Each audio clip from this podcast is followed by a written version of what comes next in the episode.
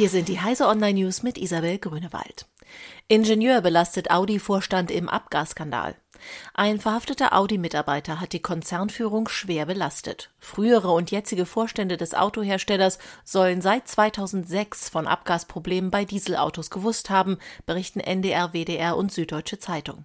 Die Münchner Staatsanwaltschaft prüfe nun die Angaben. Bislang werde nicht gegen heutige oder frühere Audi-Vorstandsmitglieder ermittelt.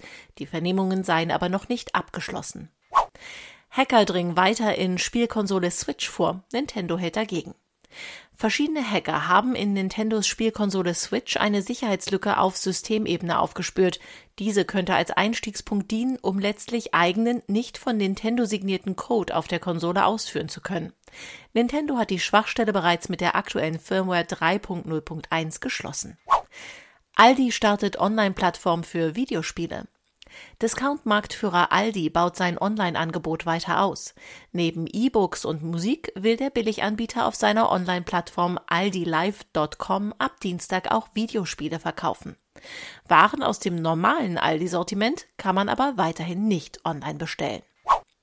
Microsoft startet Vorverkauf der neuen Spielkonsole Xbox One X.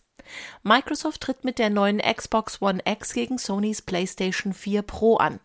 Nun können Nutzer in Deutschland die Konsole vorbestellen. Offiziell soll die Spielekonsole ab dem 7. November in den Handel kommen. Die ersten Kunden würden laut Microsoft eine limitierte spezielle Edition namens Project Scorpio erhalten. Diese und alle weiteren aktuellen Nachrichten finden Sie auf heise.de.